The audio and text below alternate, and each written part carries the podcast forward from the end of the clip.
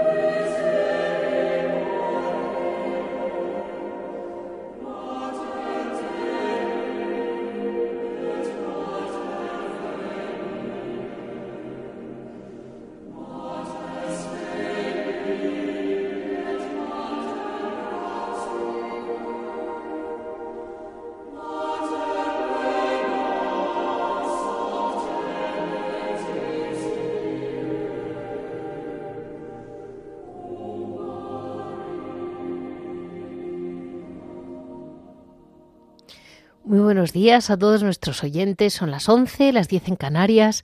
Estamos en Radio María y comenzamos Monasterios y Conventos. Hoy, en este momento, vamos a hacer un, como un pequeño parón dentro de lo que es el ritmo habitual de mm, ir indagando distintos monasterios, ir conociendo distintas vidas de distintos monasterios. Y hoy vamos a hacer como una pausa, eh, analizando un poquito, porque yo creo que todos ustedes eh, me han oído hablar de muchos monasterios distintos en que realmente es complicadísimo saber el origen. Y quería comentarles em, la historia de la construcción de toda esa civilización cristiana, cómo se va mm, creando en España, concretamente en España, que es mm, prácticamente hasta la Revolución Francesa, y luego la persecución que han tenido los monasterios en el siglo XIX, de modo que entendamos que cuando oyen ustedes las tristes noticias de que se vacían los monasterios y esas cosas que están ahí, son reales, también hay que saber eh, la persecución que ellos llevan. Es decir, que no es la primera vez que nos pasa. Y yo creo que la historia está para aprender, sin duda, para poder vivir mejor, con más serenidad el presente y nuestros monasterios tienen una historia larguísima, tan larga como la historia de España, y hoy tenemos a dos grandes historiadores que nos van a ayudar a entender tanto la gran construcción como luego las últimas dificultades. Dificultades ha habido siempre, eso se lo diré. Eh, este va a ser el programa de hoy, lunes 5 de febrero, y con mucha ilusión les diré que mm, para cualquier cosa me pueden comunicar en monasterios y conventos se lo repito, monasterios y conventos arroba radiomaria.es. Así vamos a dar paso a la santa que nos va a presidir este programa, Santa Escolástica.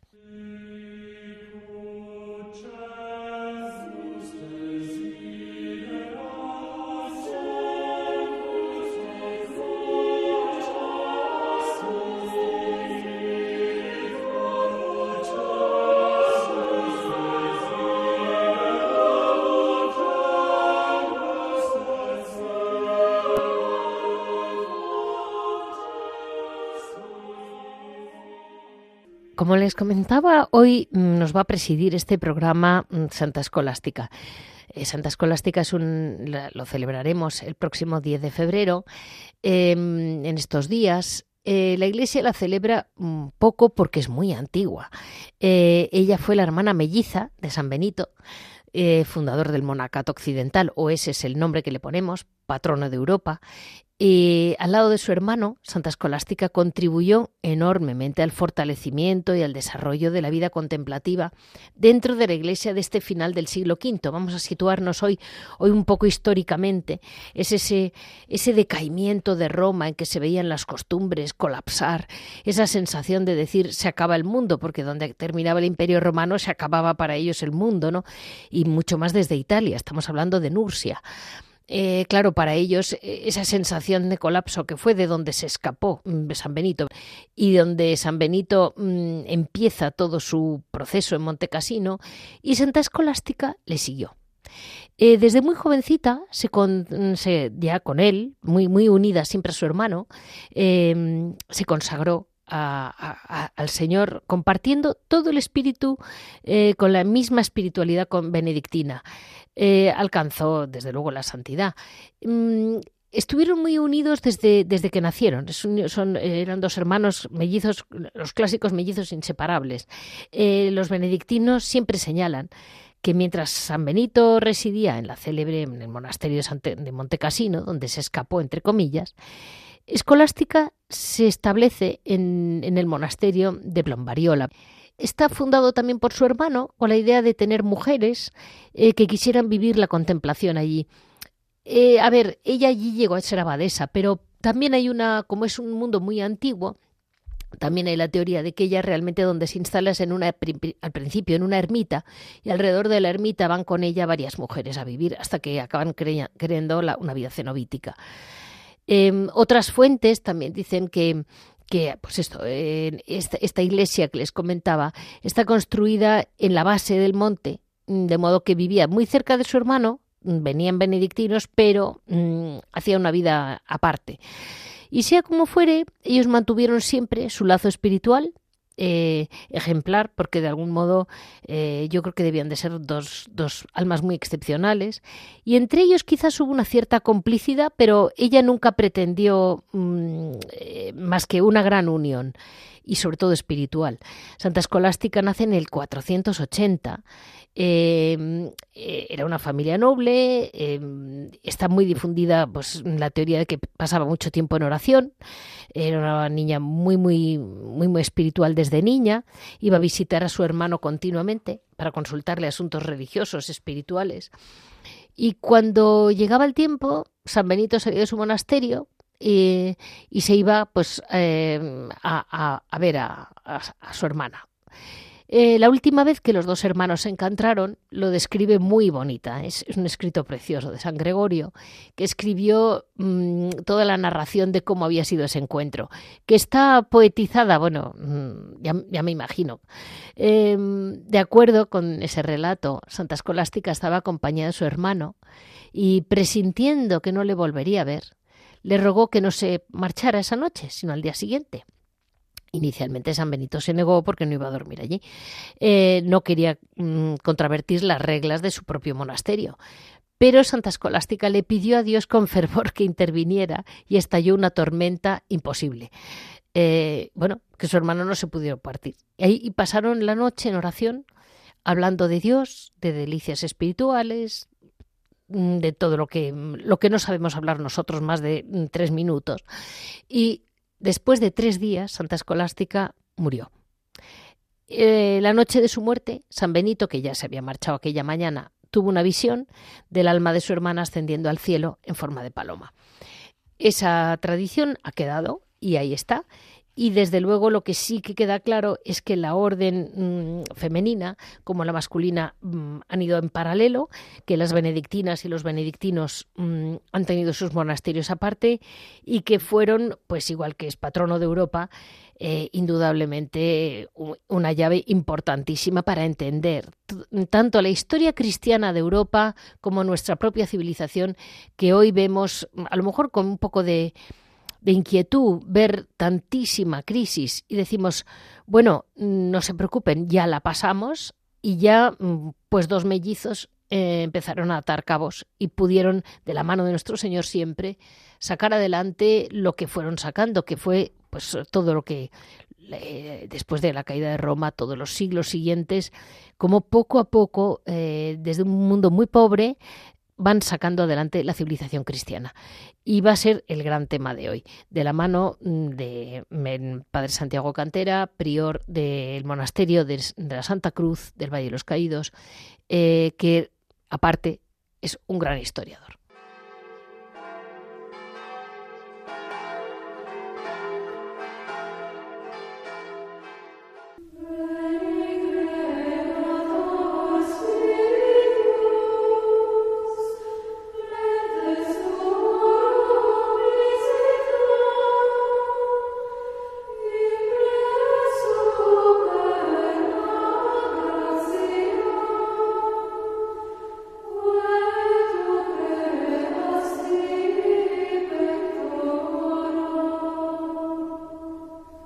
Como les comentaba, este programa es un poco especial porque estamos haciendo un parón de revisión de la historia de nuestros monasterios, de la historia de España unida a los monasterios, de modo que podamos entender mejor también la situación de nuestros monasterios actuales para esta gran construcción eh, realmente no hay, yo no conozco eh, persona que sepa más, sobre todo porque eh, vamos a hablar con el padre Santiago Cantera, prior del monasterio de la Santa Cruz del Valle de los Caídos.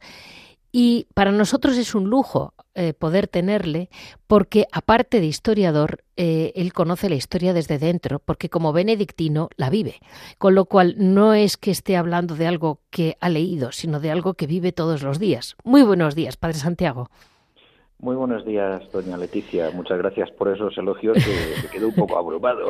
No, porque mire, aquí la clave está en que es muy fácil hablar cuando se ven los toros desde la barrera, pero otra cosa es estar dentro. Bueno, muchas gracias.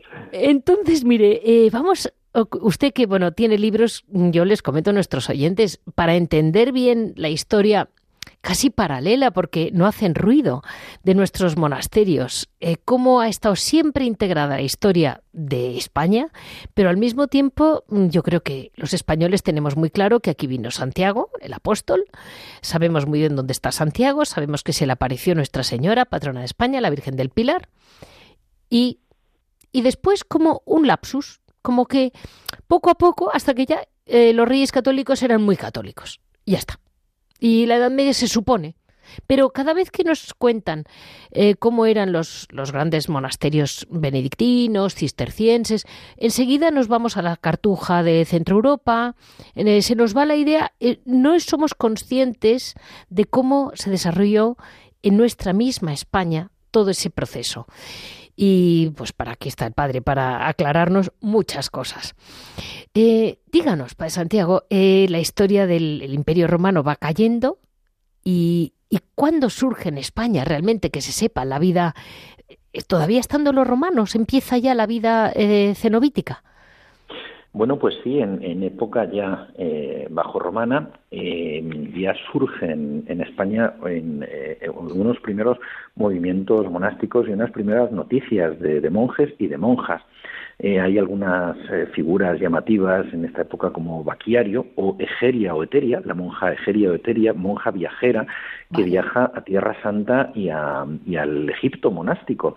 Y nos describe en un relato precioso, interesantísimo, eh, el conocimiento de todas aquellas tierras, de, toda esa peregrinación suya, de los peregrinos que iban allí a Tierra Santa y de los ambientes monásticos del Próximo Oriente que son los que van a venir aquí. hay también alguna noticia en época tardo-romana también. San Agustín escribía unos monjes de Cabrera, de la isla de, Cabrera, al parecer, en, las Baleares, eh, y hay algunas noticias. Y luego, eh, o sea, sabemos que hay unos ya unos primeros pasos en época eh, bajo romana y tardo-romana. Y después mm, tenemos una gran floración monástica en la España visigótica. por una parte, ya entre, entre época tardo-romana e inicios de la de la época de los reinos germánicos tenemos, tenemos, incluso noticias de un movimiento monástico dentro de la herejía priscilianista que tuvo pues cierta importancia en el noroeste hispano. Pero después es en época sobre todo de los de los suevos del reino suevo en el noroeste de España en lo que era la provincia romana de Galicia que da nombre a Galicia y que cogía también el norte de Portugal y parte del oeste de Castilla León y de Asturias eh, surge todo un gran movimiento monacal en torno a la figura de San Martín de Braga, evangelizador del pueblo de los suevos, antes de su incorporación al reino visigodo, y después de la incorporación del reino suevo al reino de los, de los godos en el año 585, eh, la Galicia se suma también a todo el impulso que hay en la vida monástica en época visigótica, y que es una época muy creadora, muy creadora porque surgen grandes figuras como San Isidoro de Sevilla o San Fructuoso de Braga, que elaboran unas reglas propias y se elaboran en España unas reglas que van a continuar durante buena parte de la Edad Media hasta que se produce el fenómeno de lo que se conoce como la benedictinización, la, difusión ya eh, completa de la regla de San Benito. Es muy impresionante porque el, el mundo visigótico que se ha dejado de estudiar entre la gente joven, eh, usted es lo suyo. Usted en el mundo de los visigodos se mueve como pez en el agua. Y, dígame, en, dentro de ese mundo es impresionante cómo en España tiene un éxito enorme la vida mm, cenobítica, es decir, la vida eh, monástica. Totalmente. Y paralelamente también la vida eremítica, la vida de los ermitaños en la época visigótica surgen figuras como San Millán de la Cogolla, quien los monjes españoles tenemos hoy día como, como padre del monacato, como patriarca y padre del monacato hispano, aunque no es el primero, ni mucho menos como hemos visto, ¿no? pero es una figura egregia que pues San Braulio de Zaragoza, otro de los grandes padres visigodos, eh, elabora su vida y después en el siglo XIII el gran poeta benedictino Gonzalo de Berceo versificará, en, encuadernaría en la, en, la, en la estrofa propia del, del Mester de Clerecía, ¿no? Berceo, que es un autor eh, maravilloso, que, es, que tiene un encanto, el castellano antiguo, eh, como lo escribe, la belleza, la sencillez, el, y al mismo tiempo, pues, eh, pues la belleza literaria, ¿no? Entonces, sí, el mundo visigótico tiene ese, ese, esos eremitas que muchos van a continuar después en, en la época de la invasión islámica y, y con los mozárabes y en los, en los reinos que van surgiendo en la Reconquista, y hay un impulso del cenobitismo, ¿no? Como digo, sobre todo además va a quedar fundamentalmente en torno a dos grandes reglas que van a permanecer durante siglos. La regla de San Isidoro, muy adaptada a lo que era la Bética, lo que hoy sería más o menos Andalucía y que se extiende por buena parte de España, porque además pues San Isidoro es la gran figura del, del, esplendor visigótico, da lugar a lo que se llama la era isidoriana y su figura salta a otros, a otros países de Europa.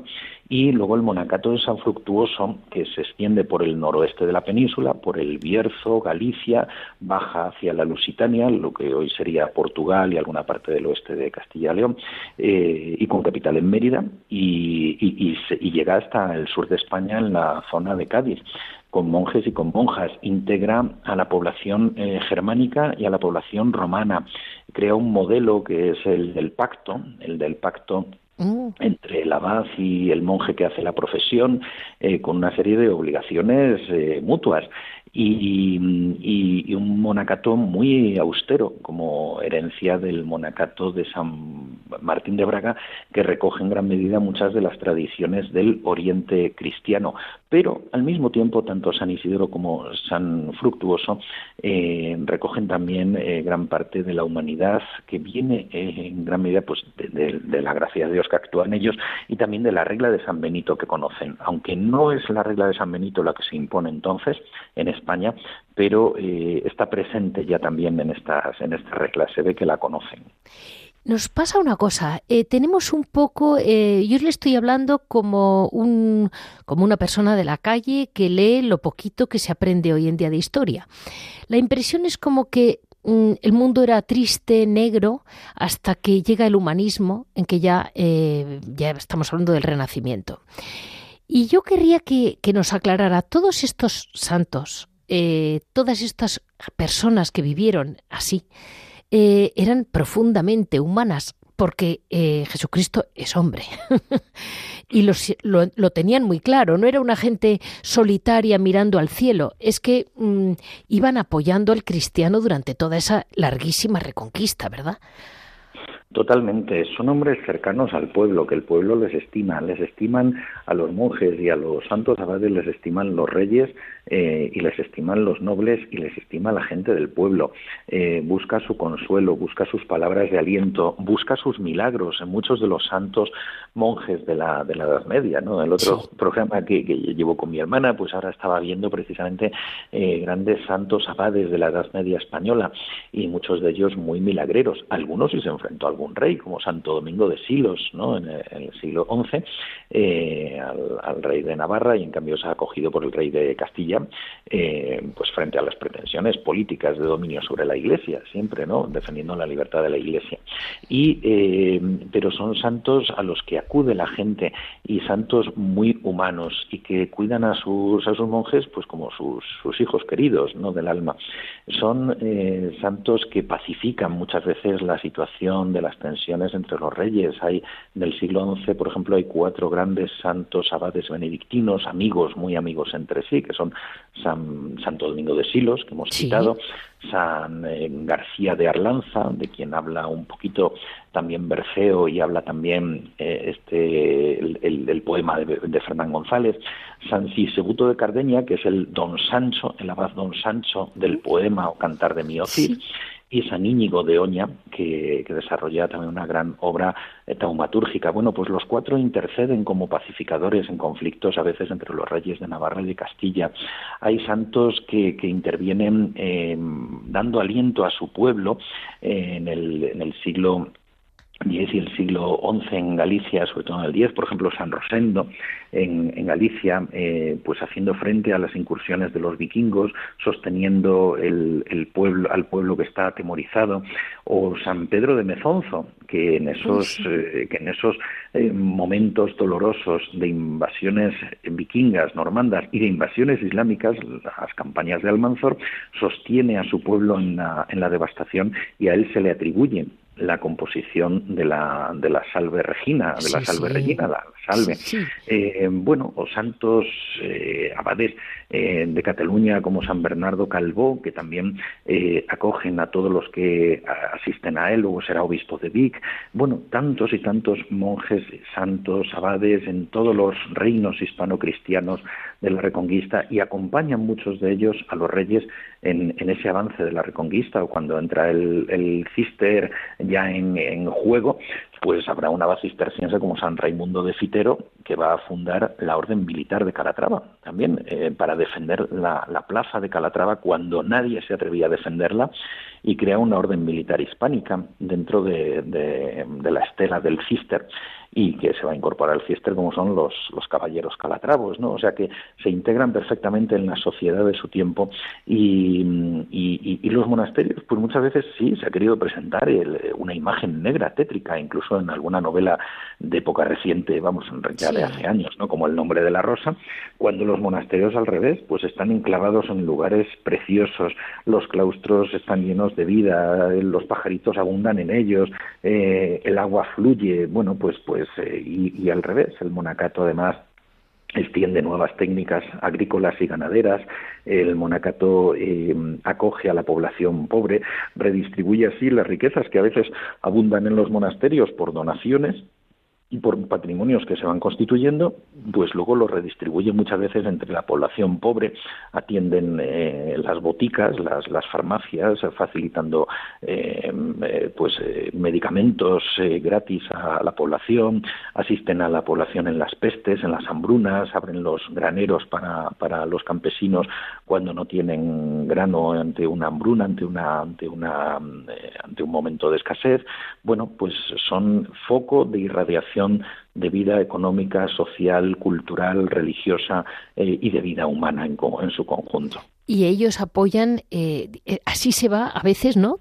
redesarrollando toda una cultura alrededor de monasterios. Totalmente, bueno, y de hecho además incluso, eh, bueno, el, el, arte, el arte mismo, ¿no? Los cluniacenses eh, difunden el arte románico, los cistercienses difunden eh, la transición del románico al gótico en ese estilo cisterciense que es el origen del, del gótico. el Camino de Santiago, antes hacía referencia usted a, a, la, a, la, presencia de Santiago en la historia de España, en la evangelización de España y, y su sepultura en Santiago, todo el Camino de Santiago va a ser una arteria eh, de monacato benedictino eh, que, que, recoge tradiciones culturales de Europa e hispánicas y desde España las difunde también hacia Europa. Eh, bueno, los monasterios van a tener escuelas, también escuelas donde se enseña a los niños, no solo a futuros monjes, sino a niños del entorno que se forman ahí, que hacen sus primeras letras. tienen hospitales, hospederías para peregrinos y hospitales para, para pobres y para, y para enfermos que llegan a, estos lugares. Eh, son lugares de, acogida y, de difusión de la, de la cultura. Y buena parte de las personas más cultas de, toda la alta y, plena Edad Media van a verse formados en monasterios. Desde luego en la España visigótica, en, los siglos VI y VII de, la historia de España, los, buena parte de los grandes padres eh, hispano-visigóticos se han formado en monasterios como San Ildefonso de Toledo. Me impresiona mucho porque, porque muchas veces. Eh, cuando comentamos historias de monasterios concretos, pues sale aquí están los, los mm, enterrados los reyes de Navarro, como en, de Navarra, como en Leire. Eh, aquí me estuvo, aquí están las tumbas de la, mm, de la doña Leonor, que fue una reina de Castilla. Ah, y como que dijeras, bueno, ¿y de dónde son reyes todos estos? Y digo, pues de antes de que España fuera un solo reino, que usted en su historia de la vida visigótica es muy bonito como lo describe, eh, que ya la bética era un conjunto único, unido. Eh, y aquí, sin embargo, después de la ruptura, como poco a poco, eh, bueno, los reinos se van uniendo, pero siempre tenían monasterios cerca. Sí, así es, y muchos, efectivamente, como dice usted, son panteones reales, ¿no? Eh, pues además muchos están unidos al nacimiento y el desarrollo de esos condados y reinos hispano-cristianos que van a confluir finalmente, recogiendo la antigua tradición visigótica, en la unión de reinos y coronas que alcanzan los reyes católicos. Eh, bueno, pues, pues la, la Casa Real de Aragón eh, va a estar unida, por ejemplo, a monasterios como San Juan de la Peña o Poblet, que será también panteón real. La de Navarra, por ejemplo, pues a Leire, como ha señalado usted, los primeros reyes de Navarra, y después a Nájera, hoy día en, eh, La Rioja, eh, que después pasó más a estar vinculada a Castilla, pero también panteón regio. las huelgas de Burgos, por ejemplo, un gran monasterio femenino también muy vinculado a, a, la realeza, como tantos otros también masculinos, ¿no? En monasterios de León, eh, bueno, pues están profundamente vinculados a la realeza y al nacimiento y al desarrollo de estos reinos hispano-cristianos que son el origen de las regiones españolas eh, actuales y que configuran eh, esa España diversa dentro de la unidad, dentro de un sentido de, comunión de, de pueblos con una tradición y con un proyecto común que en esos siglos de la reconquista se va configurando. Bueno, pues los monasterios y, lo, y muchos de estos abades están vinculados a ellos. El nacimiento también del, del, condado y el reino de Portugal está mm, unido a un monje eh, benedictino cluniacense, eh, San Gerardo de, Braga, arzobispo de Braga. Eh, bueno, pues todos son, están profundamente unidos a, la historia patria española estos monasterios. Y luego los reyes católicos y los reyes austrias van a continuar en, esta línea, porque, en, bueno, pues como decíamos antes, hay ese periodo visigótico, hay ese periodo, luego viene el periodo de la benedictimización, de la extensión de la regla de San Benito, Alfonso VI de Castilla, de León y Castilla, la difunde ampliamente. Eh, luego viene la entrada, la irrupción eh, del cister, eh, que renueva el monacato, el propio monacato benedictino, y luego hay una fase de difusión en la Baja Edad Media que es sobre todo la difusión de la cartuja y de los monjes jerónimos. La cartuja ya había entrado anteriormente, pero su difusión sobre todo, y desde luego en la corona de Castilla, es a partir ya de la Baja Edad Media, y los reyes van a seguir vinculados a ellos, a los cartujos, como orden muy observante, orden que está entre lo eremítico y lo cenobético, y los jerónimos, los jerónimos, orden que nace en 1373, que se vincula a la, a la dinastía real trastámara tanto en Castilla como en Aragón, como ambas coronas y después los reyes católicos con figuras como Fray Hernando de Talavera, eh, oh. confesor de Isabel la Católica, eh, eh, primer arzobispo de Granada, una figura egregia del reinado de los reyes católicos.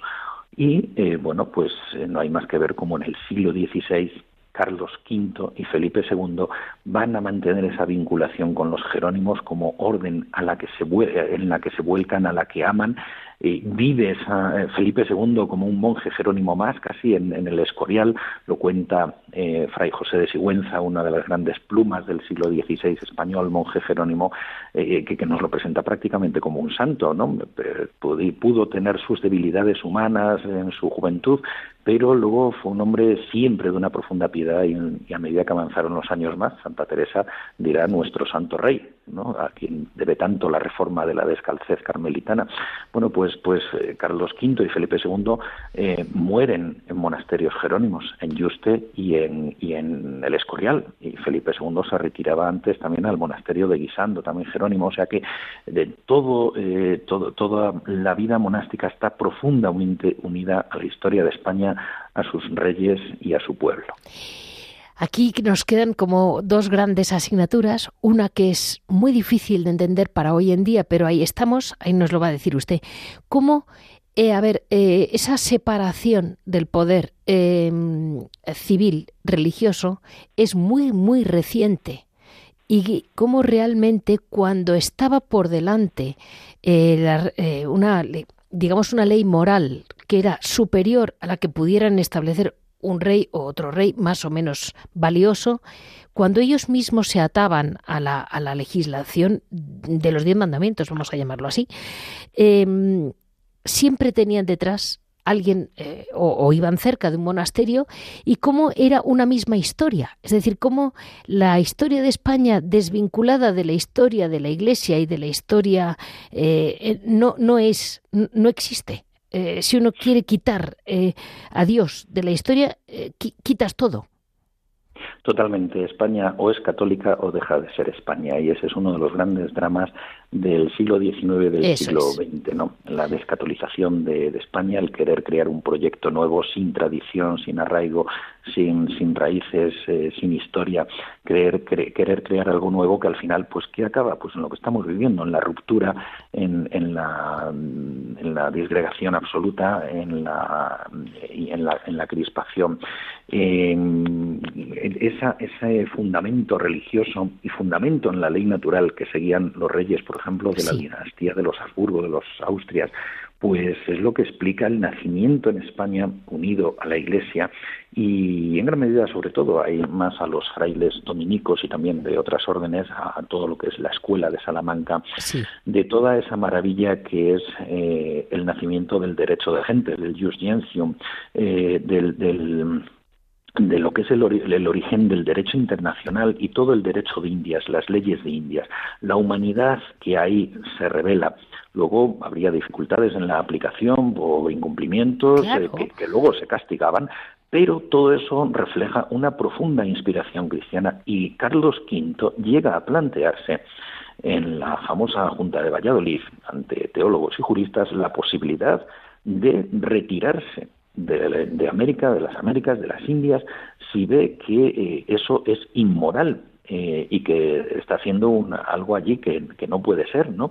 Y bueno, porque él ante todo eh, se sentía responsable de dar cuentas a Dios de su acción como rey.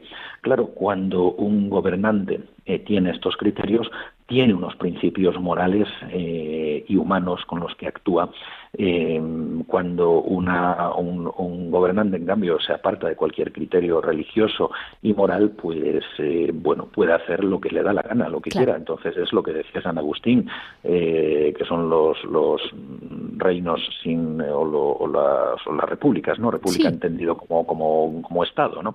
Eh, sin, sin leyes, pues una banda de, de, ladrones, ¿no? Y sobre todo cuando las leyes además se atienen a una ley suprema, que es la ley natural well eh, y, bueno, que, en la fe cristiana pues se nos revela también públicamente con los diez mandamientos son realmente pues la plasmación revelada de lo que es la ley natural de Dios, eh, dada por Dios a los hombres. A mí me impresiona cuántos escritos, cuántos, cuántas veces ha tenido que recordar públicamente tanto San Juan Pablo II como Benedicto XVI que la ley natural eh, va unida con la ley de Dios, que mm, todo este, todo esta que es racional, que no, no, no ocurre nada irracional dentro de la ley de Dios. De forma, la ley de Dios no podía ser irracional, pero cuántas veces lo ha tenido que recordar como yo creo que toda esta gente de estos mil primeros años o un poco más lo sabían, contaban con él. Totalmente, es que hoy de hecho se niega el derecho natural, se niega la ley natural. Eh, bueno, pues la consecuencia de negarse la ley natural, eh, siempre en un ejemplo paradigmático, ¿no? Siempre parece que para ver la exposición del mal, tal, recurrimos al nazismo. Bueno, pues, pues en esto mismo se, se ve también. Eh, Pío XI eh, frente a las aberraciones del régimen nacional socialista del Tercer Reich, resaltó la existencia de la ley natural, del derecho natural, porque, eh, bueno, pues, pues se lo comía el Tercer Reich como se lo comen hoy eh, pues las democracias liberales occidentales, que tienen sus formas de totalitarismo encubierto, como lo hace el comunismo, es decir, la negación de la ley natural que hoy en buena parte de los ámbitos políticos y jurídicos se, se niega el derecho natural trae como consecuencia pues todas las aberraciones a las que se puede llegar eh, de negación de la dignidad auténtica y profunda del ser humano desde su concepción hasta su término natural, hasta la muerte natural. Y ya no le molesto más. Una ultísima pregunta. Eh, mire, mm, hoy en día estamos en esta obsesión semifeminista de la mujer. Eh, o feminista, eh, yo siempre recuerdo cómo la mujer, cuando era abadesa, eh, tenía muchísimo poder. La más conocida quizás es Santa Gildegarda por aquello de, sus grandes conocimientos de la medicina para la época. pero es que mm, la mujer mm, hoy nos preside el programa Santa Escolástica. Nadie la recortó. ella estuvo en el lugar que quiso estar y la que destacaba, destacaba. Mm, había inseguridad, bueno, es que debía de ser un mundo bastante más salvaje, con perdón, me refiero físicamente. Si no había electricidad, pues no podía seguir a caballo a oscuras. Eh, es un mundo que hay que plantearse un poco cómo era el mundo. Pero dentro de aquella medida, la mujer fue muy respetada y muy querida en la Iglesia. Bueno, desde luego es el cristianismo el que, frente a la anterior tradición judía, y frente a lo que era en otros muchos pueblos o lo que luego haría el Islam, el cristianismo quien realza la figura de la mujer y la primera con la que lo hace de una manera sobresaliente es con la Santísima Virgen María, verdadera Madre de Dios. Eh, reconoce inmediatamente el culto a las mártires, eh, reconoce el culto luego ya a, otras a otras santas no mártires también. Y, eh, y, es así en la Edad Media bueno pues uno de los ambientes donde más resalta la figura de la mujer es en los ambientes monásticos Ahí están las grandes místicas medievales benedictino-cistercienses de Alemania, las, las místicas de Helfta, eh, por ejemplo, ¿no? Eh, además de Santa Hildegarda, pues su voz, cuando, cuando hay una mujer mística, se la escucha de un modo especial. Eh, y luego, pues muchas veces reinas y princesas que tienen una gran personalidad en la, en la Edad Media en España. Eh, sucede con, con, muchos casos, desde luego, pues el culmen será Isabel la Católica ya en la, en la baja y tardía Edad Media. Eh, pero efectivamente, además lo que dice las abadesas, bueno, pues, pues había abadesas que tenían un gran poder eh, de influencia religiosa, social, eclesial, económica, política. Eh, quizá el caso más llamativo en la España medieval sea el de la abadesa de las huelgas de Burgos, pero no solo. O sea que efectivamente, pues, pues eh, la mujer no está tan anulada como muchas veces se, ha dicho no en el cristianismo desde luego siempre dispone de una libertad y una eh, y, de, y, de, un reconocimiento de su dignidad infinitamente mayor que lo que puede ser en el mundo islámico no que, que es el que paralelamente eh, recorre la historia en aquellos años. Muchísimas gracias, Padre Santiago, porque hoy, en, en, vez de hablar de su monasterio, de su escolas, de sus niños, de su escolanía, hoy, hoy nos hemos hemos derrapado a su, su mundo de conocimiento de la historia porque era muy difícil expresarlo. Enhorabuena por seguir ahí, enhorabuena por seguir siendo la cara silenciosa de nuestra España. Aquí estamos, todos de pie en el mismo tiempo y el mismo en el tiempo que ha querido Dios. Y, lo primero, gracias por estar ahí a usted, a toda la comunidad y realmente el gran bien que hacen ustedes, aunque no lo veamos. Muchísimas gracias, Padre Santiago. Muchísimas gracias, doña Leticia, porque usted también con su programa pues sirve de instrumento de Dios para hacer bien a muchas almas. Radio María en su conjunto hace una labor de evangelización magnífica y, además pues los que colaboramos con Radio María y conocemos también pues al director que nos transmite eh, como, como tantas personas hay tantas almas a las que se les hace bien desde, desde esta eh, cadena de radio de la Virgen María. Muchísimas gracias. Hoy hemos tenido la gran oportunidad de poder hablar nada menos que de historia con el padre Santiago Cantera, prior del monasterio de la Santa Cruz del Valle de los Caídos, benedictino.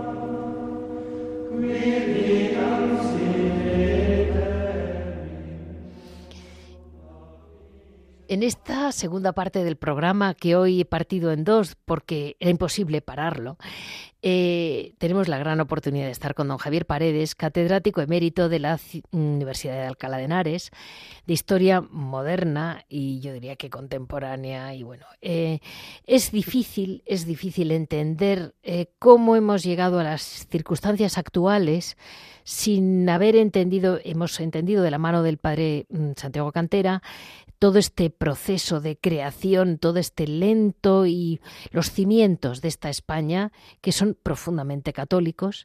Y ahora nos llega eh, Javier Paredes a decirnos un poco, bueno, eh, hasta aquí hemos llegado y ahora ya llega una especie de principio de deseo de hecatombe, que no sé muy bien de dónde sale, nos lo explicará él. Muy buenos días, Javier. Muy buenos días, doña Leticia. Mire, mm, lo primero de todo es como que mm, ante una situación un poquito caótica de colapso, que solo tenemos todos, creyentes y no creyentes, eh, yo le pregunto, ¿cómo en un mundo tan sólido, como nos lo plantean pues hasta los reyes católicos, sus hijos, sus nietos, Felipe II, eh, todo aquello que parecía como inamovible, eh, ¿Qué ocurre? Que de repente, mm, bueno, primero viene la gran división de los protestantes, de acuerdo. Pero, ¿qué pasó en Europa en, eh, sobre 1700 algo? Pues mire, pasó que la fil eine de l'Église, y usted de francés sabe, sabe, sabe, sabe un rato, la hija primogénita de la Iglesia, que era Francia, era Francia, eh, primogénita mm, eh, y, abanderada de la cultura europea. Ellos son los líderes en el siglo XVIII. Bueno, en la Revolución Francesa lo que deciden es exterminar y erradicar todas las órdenes religiosas. Así de sencillo. ¿Por qué? Porque eh, se les se introduce el término de utilidad. Mm. Es decir, ah, claro, claro, dice, oiga, ¿es útil este monasterio que está encerrado? No, pero bueno, claro, el, el, el, el, concepto de utilidad para el gobierno, no, no para la iglesia, porque claro, claro, porque para la iglesia son utilísimos. Es decir, eh, eh, nosotros sabemos que estas gentes que se encierran a rezar son como el corazón que bombea sangre a todo el cuerpo. Sí. Entonces, si, si, viene un indocumentado y dice, hombre, mira, a mí el corazón no me interesa porque no se ve, a mí lo que me interesa es la cara que tiene expresión, el corazón fuera. Bueno, pues si usted tira el corazón fuera, se queda sin expresión y se muere, vamos. Eh, claro, es que es así, ¿no? Porque mm, a las órdenes religiosas, a los monasterios, hay que juzgarles en el sentido que tienen, en el sentido mm, eh, en el sentido religioso. Dice, claro, estos señores que están encerrados en el, en el monasterio no hacen carreteras, no hacen, y por lo tanto son inútiles. Bueno, y, y, y, y es un obispo como Tallerán, que después deja de ser obispo, pero siendo obispo, propone la, la anulación de las órdenes religiosas. Y ese concepto, ese concepto de utilidad que, que, se, que, que, que plasma eh, eh, Francia se extiende por todo el mundo y llega a España. Eh, mm, mire, generalmente mm, hay el, problema del siglo XIX es que no se sabe el siglo XIX. La gente no conoce el, el siglo XIX y claro, cuando contamos cosas del siglo XIX, la gente se queda mm, eh, eh, asombrada. Y le diré una cosa, don Javier, es que cualquiera se mete, es una maraña. Mm, sí, es complicado. En, pocos años pasaron muchas cosas y, Muchas cosas.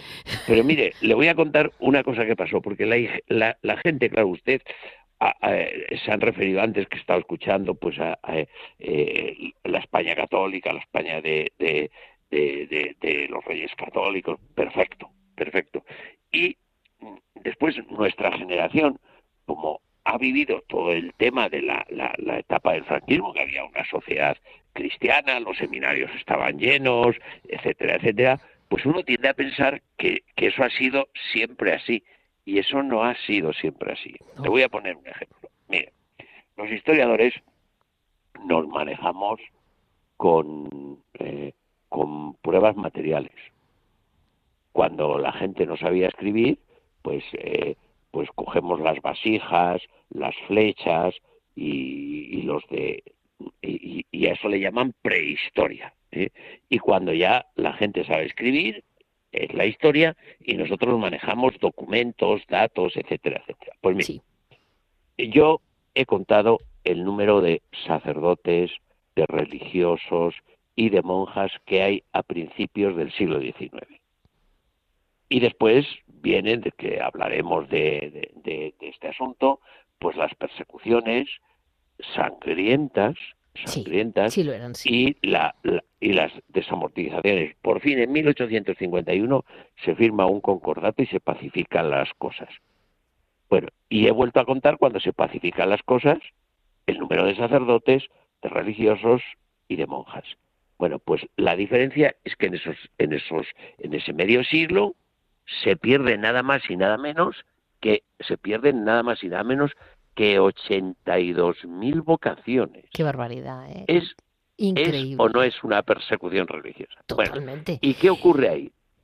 ¿Y qué ocurre ahí? Pues mire, ocurre lo que eh, Menéndez Pelayo llamó el pecado de sangre. ¿eh? Vale. Es decir, algo que no había sucedido en, en, en, la historia de España. Y es que en pocos meses se asesinan, se asesinan a 138 sacerdotes y religiosos. El primer, el primer eh, suceso es en la noche del 17 al 18 de julio de 1834, aquí en Madrid, que con el bulo de las fuentes envenenadas, pues se asaltan el convento de el, Colegio Imperial de los Jesuitas, que es la actual sede del, del Instituto San Isidro en Madrid, los conventos de Santo Tomás, de la Merced, y solo en Madrid en esa noche se asesinan a 80 a 80 religiosos. Ya. Pero es que eso no queda ahí, porque meses después en Barcelona en dos jornadas, perdón, en Zaragoza en, en dos eh, en, dos jornadas se vuelven a asesinar y de y de y de y de, y de Zaragoza los asesinatos pasan a Reus y, y, y de y de Reus a Barcelona. En total 138 religiosos. Y lo que cunde, lo que cunde es que eh, la idea que cunde es que van a matar a todos los religiosos, porque según el historiador Pirala, que es el, el, el, historiador del siglo XIX, y sobre todo Martínez de la Rosa, que es el presidente de gobierno entonces, lo que dicen es que esto eh, eh, esto no son unos asaltos de unos indocumentados y de unos descontrolados. Dicen, no, no, esto se preparó en las logias masónicas. Eh, primero, eh, el primer, a mí por lo que me, han contado cartujos, cistercienses, el primer arrasado que hay es Napoleón. ¿no? que es el que trae es el que trae como el concepto de arrasar conventos que no estaba en España. Es una cosa importada. claro, sí. Eh, Napoleón, Napoleón, hizo un daño tremendo Vamos a ver, Napoleón tiene un concepto sociológico de la religión. Sí. ¿De acuerdo? Entonces, si él no controla la religión, la religión no le sirve. Le, le voy a, poner un ejemplo de, del concepto sociológico y de utilidad de la religión que él ve. Claro. Mire, la fiesta, la fiesta de la Virgen del 15 de agosto es tan popular, o era tan popular, en Francia como en España. Sí. ¿De acuerdo? Bueno, pues da la casualidad que Napoleón nació un 15 de agosto. Entonces se le, se, le, se le ocurre una idea, dice, anda, pues toda esta gente que hace fiestas y venera a la Virgen el 15 de agosto, ¿por qué no va a hacer fiestas y van a venerar si yo cambio el santo del día? Y sin cortarse un pelo, cambió, dejó de ser la Asunción y el día 15 de agosto, ¿se imagina usted qué santo puso? San, San Napoleón. Y, y, y, bueno, que es que lo que estoy contando Es que- es que no me lo estoy... Es que hay una cosa que me impresiona muchísimo. Eh, no estamos en, en, la, en el mundo racional, porque yo, vamos a ver, hay en España, y me, me corrige porque usted lo sabe mucho mejor que yo. La primera lo digo porque es que tenemos poco tiempo para resumirles. Después de Napoleón viene eh, esta, la primera desamortización de Mendizábal. Sí, La suya, Sí. bueno, la que usted conoce muy bien, que es la de Pascual Madoz. Y Sí. una tercera, si no me equivoco, mm, de, de otro ministro, no me acuerdo cuál, pero de- la cuestión es que eh, se les quitó todo lo que se pudo y no se sacaba fruto. Es decir, a mí me preguntaba el otro día un señor agnóstico en una conferencia que estuve que dijo varias veces que era ateo y después me decía, ¿y qué va a ser de los monasterios vacíos? Y yo le decía, pues vaya usted a cuidarlos. Claro, Porque claro. eh, ¿qué, qué pasó con esas tres desamortizaciones que dejaron tantos monasterios en ruinas, tantos monasterios privatizados? Ahora se duele la gente porque ve hoteles. Y digo, oiga, que si quiere yo le enseño familias que se quedaron con monasterios para que no se cayeran. Eh, Muchos. Otros porque era una oportunidad y era la burguesía que nacía y compraban. Pero toda esta locura es, es, es lo menos racional que podemos encontrar. Bueno, vamos a ver. Es que mm, eh, eh, hay que hay, hay que precisar eh, eso de la razón. Eh, ¿Qué es eso de la razón? Porque, claro, claro, claro. Vamos a ver. eh, el racionalismo de la Ilustración y del siglo XIX eh, se, se llama racionalismo eh, y la gente piensa pensar que es eh, la acción fría de la razón, dos y dos son cuatro. No, no, no, no, no. Se llamó racionalismo Sí. porque en realidad, en realidad se tenía que llamar humanismo.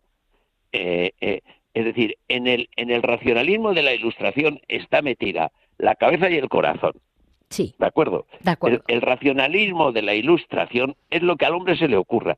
Y no se puso humanismo porque humanismo era un tema que es- estaba agotado por el Renacimiento. Vale. O sea, que no es un, no es, eh, eh, eh, no es la razón fría, no, no, es que el hombre, lo que se le ocurra al hombre, lo que se me ocurra a mí, lo que se nos ocurra de Texas para abajo, lo que se nos ocurra sin sentido trascendente, eso es la razón.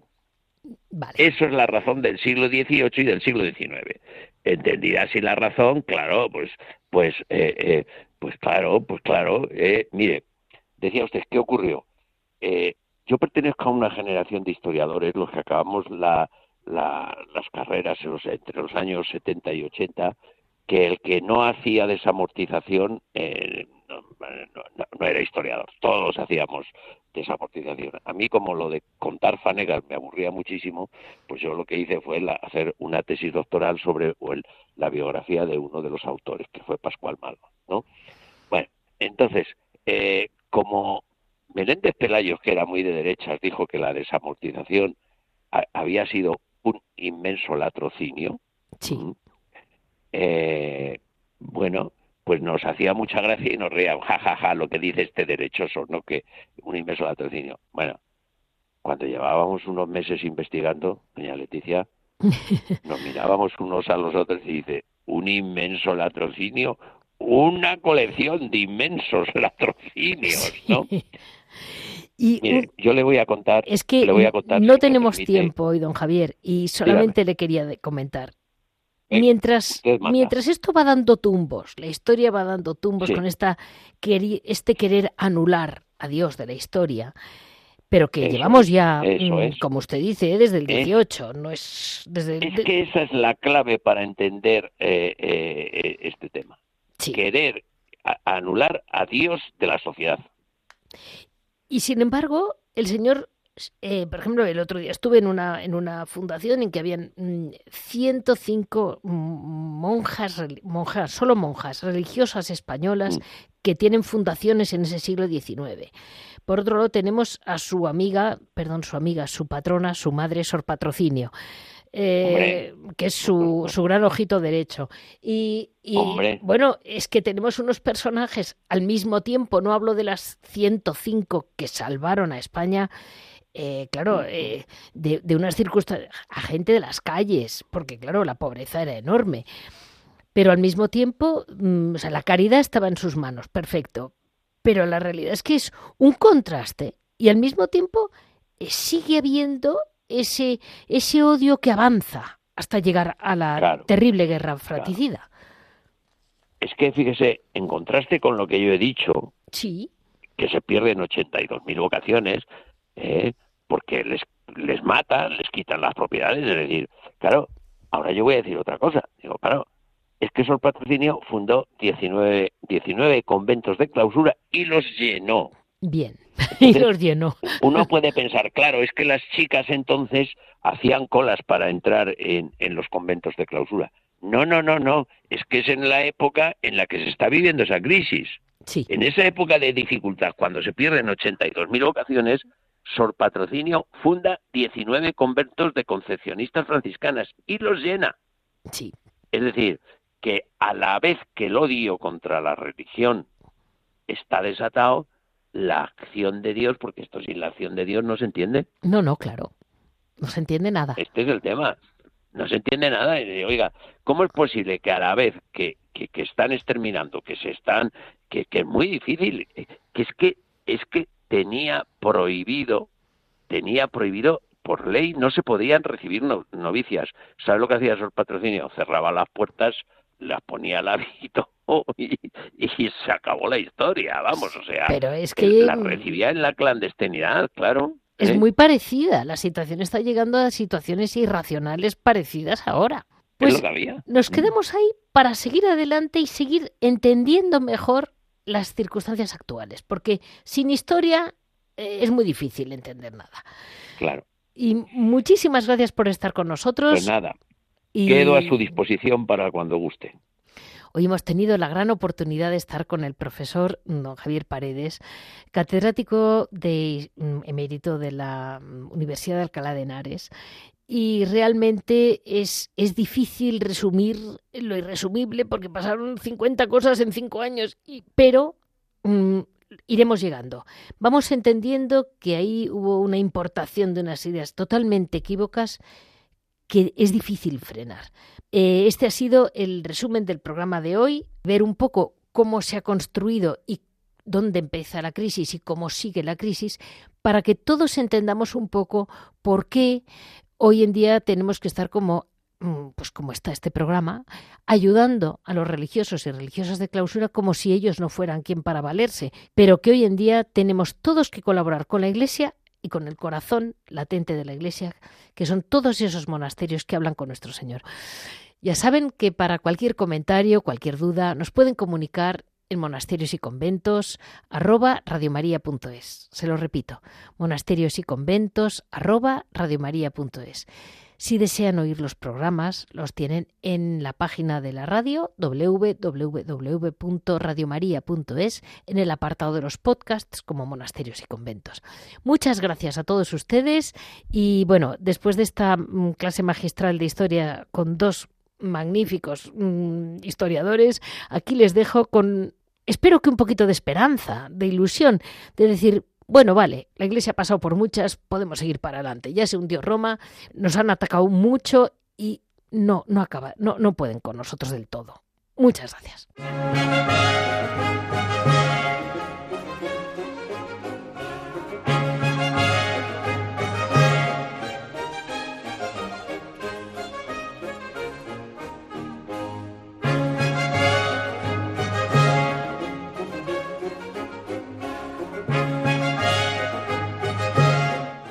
Han escuchado Monasterios y Conventos, un programa dirigido por Leticia Casans.